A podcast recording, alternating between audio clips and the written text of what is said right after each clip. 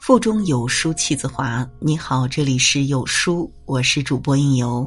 今天为您分享来自家里妹妹的文章《一个人开始优秀的三个迹象》。如果您喜欢这篇文章的分享，记得在文末给我们点个再看哦。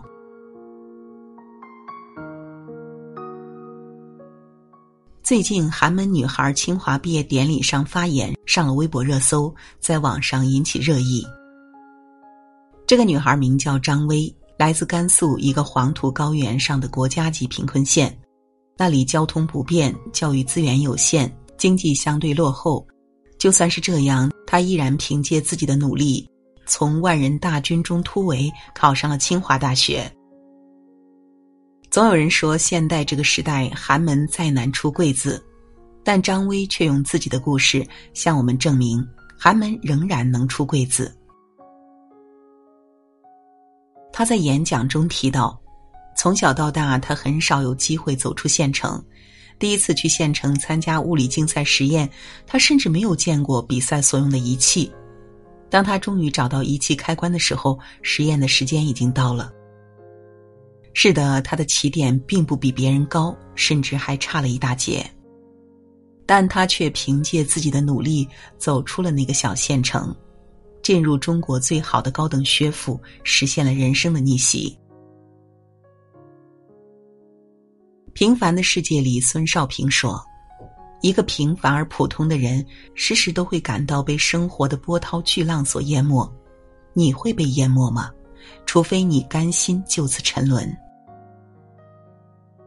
因为不甘心就此沉沦，因为不想一辈子都没出过县城，所以他一直在努力。”努力让自己变得更优秀，努力成为更好的自己。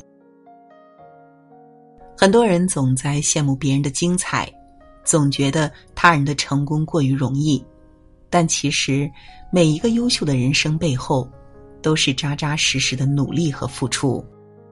当你做到了这三点，也就离优秀不远了。人如果没有梦想，和咸鱼有什么区别？二零一七年五月四日，美国纽约时代广场的大屏幕上出现了一位年仅三十岁的华人姑娘，她就是人称“萌姐”的张萌。很多人都会羡慕他，在三十岁就给自己的人生交上了一份满意的答卷。北京奥运会火炬手、时间效率管理专家、畅销书作家。行走近四十个国家，四次出席 IPAC 的 CEO 峰会，三次参加达沃斯世界经济论坛。但只有他自己知道，这一切的背后所付出的艰辛与努力。在张萌的心中，一直有一个梦想，那就是成为一名外交家。毫无疑问，这是一个对英语要求极为严格的职业。但在一次摸底考试中，张萌的成绩却不尽如人意。不甘落后的他，为自己定下了一千天小树林计划：每天早上五点去学校小树林，大声朗读三到五个小时的英语，无视旁人的侧目和笑话。北京的冬天风大天冷，读完英语走进教室，身体需要半个小时才能解冻。就算是这样，他依然在坚持，整整坚持了一千天。自此之后，他的成绩名列前茅，每年都会获得国家奖学金、一等奖学金。大三时荣获了 IPAC 全国英文演讲比赛的冠军，还随同领导人参加 IPAC 的 CEO 峰会。二零一零年，张萌受时任美国国务卿的希拉里·克林顿接见，促进中美人文交流机制达成。随后，他接受英国首相卡梅伦、法国总理瓦尔斯接见，优化了中英青年交流、中法青年交流机制。其实，张萌的才华和起点并不比任何人高，他只是一直在坚持，一直在努力，努力朝着梦想靠近。就像他在《精力管理手册》中说的那样：“人一旦有了梦想，你就不会迷茫。”否则，人生就如同身处迷雾之中，浑浑噩噩。没有任何一个人天生就开挂，每一个看似光鲜亮丽的背后，都是拼尽全力的坚持。那些最终成就你我的光辉岁月，都得益于你在无人问津时，对梦想的默默守护和执着追求。你有多自律，就有多出众。说到自律，女神韩雪是一个典型代表。早晨七点半起床，晚上十二点睡觉，每天坚持读书和写日记。为了保持身材，她戒掉午餐，每天只吃早晚两餐，整整坚持了十五年。为了提高英语水平，他每天自学三小时，一学就是三年。生活不会辜负每一个认真努力的人。在某档综艺节目里，韩雪凭借给海绵宝宝的纯英文配音圈粉无数，而她的十五分钟 TED 全程英文演讲甚至得到了人民日报的点赞。王小波说：“人的一切痛苦，本质上都是对自己无能的愤怒，而自律是解决人生问题的必要条件，也是消除人生痛苦的重要手段。放纵的皮囊千篇一律，自律的灵魂万里挑一。当你做到了自律，你的人生才能真正的受你支配。”这让我想到了一个同学。他本身也是自律到极致的代表，每天六点起床，坚持跑步、读书、学英语，每周坚持至少去锻炼三天，每次大约四十五分钟。在他过去的三年里，平均每天睡眠不足五个小时。这种高度自律、拼命努力的结果，就是他考上了北大的研究生，在校期间出了一本书，几乎囊括了所有的奖学金。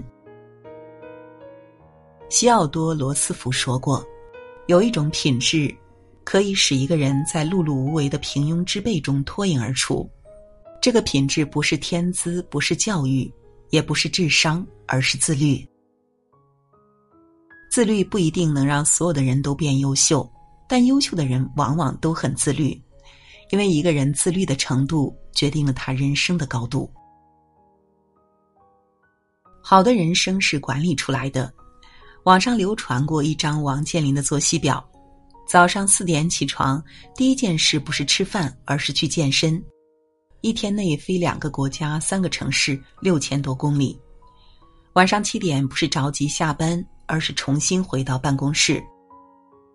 无独有偶，苹果 CEO Tim Cook 早上四点半就开始发送邮件，五点准时出现在健身房。李嘉诚从早年创业至今，一直保持着两个习惯：一是睡觉之前一定要看书；二是晚饭之后一定要看英文电视。特斯拉等多家公司 CEO 的埃隆·马斯克，每周工作超过一百个小时，在极度忙碌的时候，他也要抽出时间陪孩子们玩耍。但在大多数人的生活中，经常会遇到这样的时刻：明明计划今天要完成任务，但总是犯困。导致工作一再拖延，体重忽高忽低，管不住嘴，迈不住腿，无法控制自己的身材。工作太忙，没有时间，找借口不去健身房，不参加户外运动。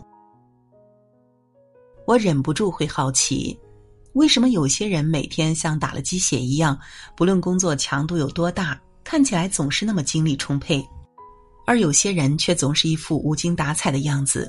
工作缺乏激情，容易疲惫，还经常拖延。古希腊哲学家泰勒斯说过：“做什么事情最容易？向别人提意见最容易。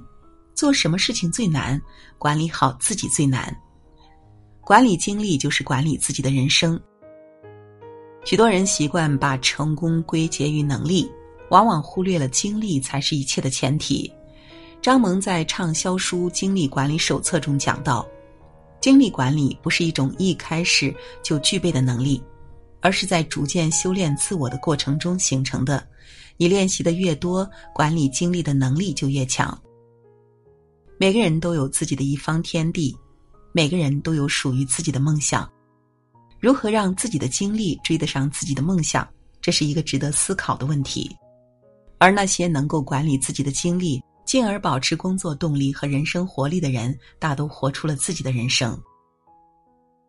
看过这样一句话：“种一棵树最好的时间是在十年前，其次是现在。”不管现在的你过得怎样，只要有梦想，愿意为之做出改变，那么一切就还都来得及。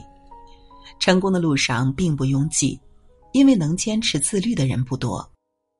但一个人能否变得优秀，离不开自律，更离不开科学的管理。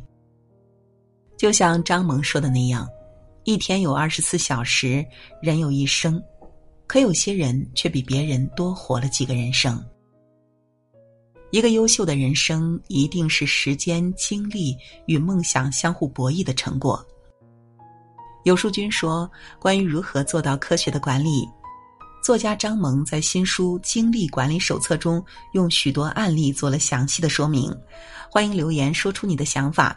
有书君呢将会抽取十位幸运书友，为您包邮赠送新书《精力管理手册》张萌签名版一本。留言点赞越高，被抽中的机会越大哦！欢迎将文章分享到朋友圈，让朋友为你点赞哦。在这个碎片化的时代，你有多久没有读完一本书了？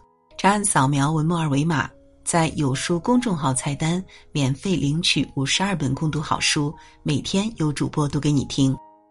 好了，这就是今天要跟大家分享到的内容。觉得文章好看的话，记得在文章末尾给我们点个再看哦，或者把文章分享到朋友圈，和千万书友一起分享好文。我是应由，让我们明天再见喽。